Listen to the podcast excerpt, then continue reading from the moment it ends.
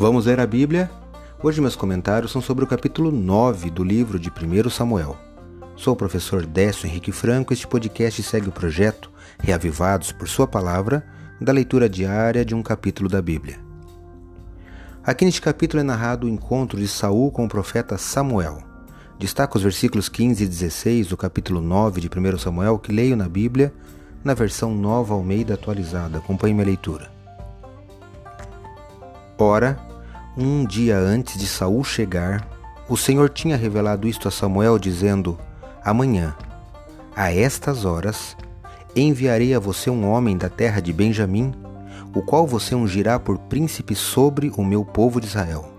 E ele livrará o meu povo das mãos dos filisteus. Porque olhei para o meu povo, pois seu clamor chegou a mim. 1 Samuel capítulo 9, versos 15 e 16. Lembre-se da leitura do capítulo anterior, quando Samuel sentiu uma dor muito grande diante do pedido de Israel por um rei. Como o homem mais poderoso do reino, Samuel poderia facilmente ter descarregado sua aflição em cima do povo. Ele poderia ter ficado bravo, mas não ficou. Nenhuma palavra de reprovação saiu de seus lábios.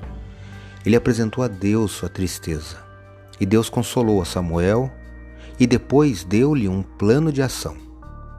Quando Samuel viu Saul, agora neste capítulo, ele já tinha planejado tudo para sua chegada.